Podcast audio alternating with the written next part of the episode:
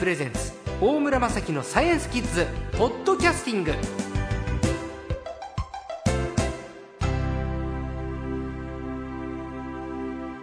さあ今週のサイエンス紅茶略して最高は前回に続きましてワンアースの長谷川洋一さんです。よろしくお願いいたします。よろしくお願いします。長谷川さんはい。今日から10年目に入りました。ありがとうございます。番組ありがとうございます。おめでとうございます。えー、いやいやいやいやで壮大な宇宙のお話先週結井公也さんのミッションのお話などを聞いたんですけれど今週はね、はい、あのー、夏休みだったからみんなも見てたと思うんだけどロシアから結井さんって国際宇宙ステーションに行ったんですよね。はい、その後、コウノトリっていうのが、はい、国際宇宙ステーションに着いたじゃないですか。そうですね。で、コウノトリはどっから飛んだんでコウノトリは日本の種子島からですよ。種子島か。えー、え、じゃあ、えっと、ロシアから結衣さんは行ったんだけど、えー、えっと、宇宙で日本から来たコウノトリと出会ったってことですか、そうですね。すごいですね。えー、え、そのコウノトリを国際宇宙ステーションに持っていくのは人は乗ってないわけですよね？そうですね。だからロケットで積んで、コウノトリを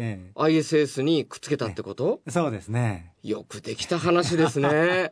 だってさ、だってすごくないですか？人がコントロールするわけじゃないのに。そうなんですよ。うん、これがですね、あのーあのまあ、今回あのの結城公也さんが宇宙でロボットアームを操作してコウノトリを捕まえたんですね。はい、それでこれはですねあの、まあ、私はコンチェルトって呼んでるんですけどもコンチェルト、え競争曲、はい、あの指揮者がいてオーケストラがいて、はい、もう一人あのバイオリンとかピアノでこうあのソロをやるソリストがいますよね。こういうふうにあの考えると分かりやすいんですが、あのヒューストンで若田さんがいてですねアメリカで、アメリカヒューストンで若田さんがあの、まあ、大ボスみたいな感じで総合リーダーやってたんですね。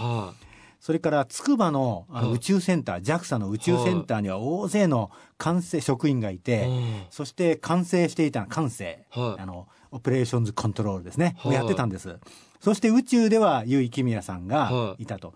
でこれを称えるならば若田さんが指揮者、そして筑波のあのみんながあのオーケストラだ。はい、そしてそこでわーっとやりながらあの一番かっこいいのがソリストですよね。で宇宙で結城公也がロボットアームでコウノトリを捕まえたと。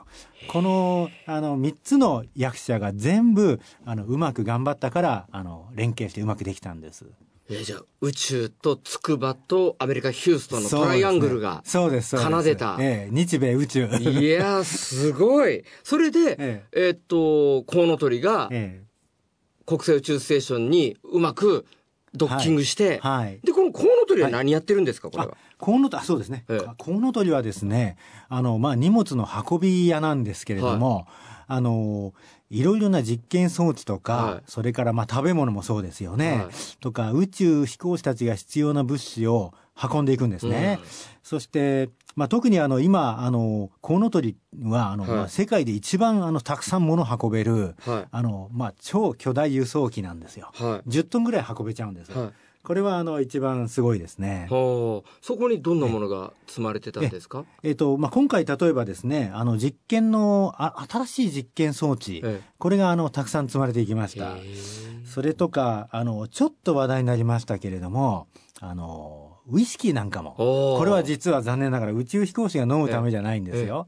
あの実験のために宇宙でウイスキーを熟成したら美味しくなるかどうかを確かめるためのすごい。あのウイスキー。これ宇宙で絶対開けられないようになってます。そうなんですか？はい。あの残念ですねゆいさん。ちょっと舐めるぐらいもダメそれダメですね。開けたらすぐ分かっちゃいますから。いやでもどどうなんだろう。よくね焼酎とかも、ええ、あのクラシック聞かせて熟成するとか言うじゃないですか、あそうそうそう。そうそうやってますよね、よく。だからそんな感じですか？美味しくなるかもしれませんね。宇宙行ったウイスキーだったら高く売れるんじゃないですか、そうですね。きっとその、どっかの会社が儲けるかもしれませんけど。今なんか、中国とかでウイスキーブームが来てて ものすごく高く売られてるんですよ。上海とかでもすごいウイスキーの競りで1000万超えたウイスキーがあるって言って。あそうですか。もうとんでもない値段が今今ブームなんですよ いやこれも中国で高いかもしれませんね。これね宇宙ウイスキーでちょっと長谷川さん僕らでなんか人もあと日立ハイテクさんも交えてですね、えー、ちょっとビジネスをじゃあそうですねあのキッズのみんなはなんか怒ってるかもしれませんけどね。いやうまくうまくね ちょっとお父さんも巻き込んで。えー、ウイスキーボンボンぐらいでキッズのみんなにもちょっと。まあ、そんなのとかですね、ええ、それからですね、あの、エルフっていうと、キッズのみんな多分、エルフ？エルフってなんかあの、よく、あの昔のファンタジーに出てくる僕の中ではトラックなんだけどそんな なかった。あるよね。実はそのエルフっていう実験装置が 日本からあの宇宙に上がったんですが、これは面白いですね。あの静電気で物が物を浮かせる、まあ、そんなあのあのそして焼く電気炉なんですね。これはきっと新しいですね。あの材料っていうんですか、うん、新素材が生まれることは間違いないと思いますね。これ日本の技術開発で、そうです。日本初の新しい繊維、素材ができるってことですか？そうですね。この浮かせる、電気で浮かせる、あの、エルフという実験装置は、これはもう日本が世界最強なので、一番進んでるので、きっとこれ面白い実験が行われますね。エルフね。エルフ。覚えて,、はい、覚えてください、みんな。それから、ダークマターってみんな知ってると思いますけど。ダークマター。はい。ブラックホールみたいな。あの、まだ解明されてない。そうそうそうなんです。なんかあの、ね信じられないんですけど、我々見えてる世界って5%なんですってね。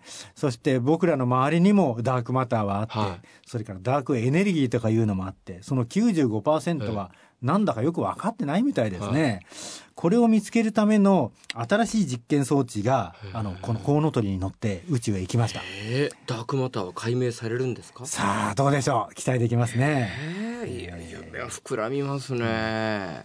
さあ今年も残りあと3か月、はい、あっという間ですね。そうですねもう。えこれから何かこう、はい、楽しみなことあるんだろうか？空を見上げながら。そうですね。あの12月ぐらいにですねあの金星のあの探査機暁というのがですね。5年前に飛んだやつ？そうです。これがあのドラマを起こしてくれると思いますよ。年末に暁が？はい、はい、というのはあのちょうど 5, 5年前の12月ですね、はい、あの暁ははやぶさみたいにあの故障しちゃったんです。はやぶさ。なんたって糸川に行ったはやぶさ。はやぶさですね。あ、そうですね。はやぶさ1号のはやぶさ。あれもあの壊れて壊れて頑張って頑張って地球に帰ってきましたよね。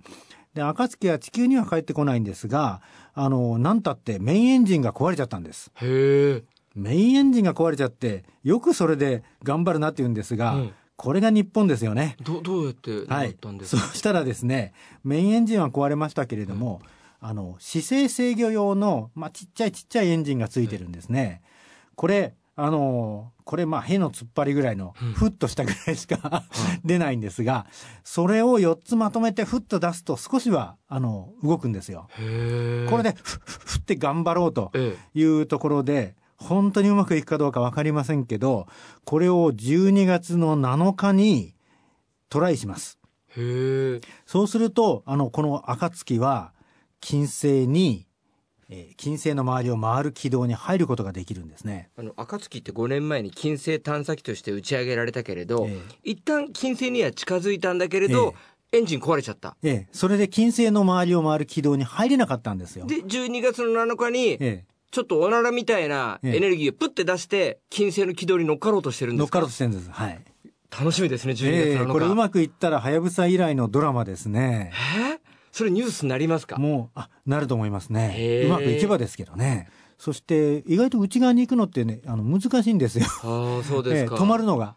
行くのは簡単なんですけどそこで止めるのにものすごいエンジンがいるんですよね。そうです。だってギリシャ神話でイカロスはローで作った翼で 太陽に向かっていったらローが溶けて落ちて死んじゃったって 落ちちゃいましたねいや夢は膨らみますね、えー、いやもう時間ですか。あ。っという間ですね。やっぱり宇宙系のお話は。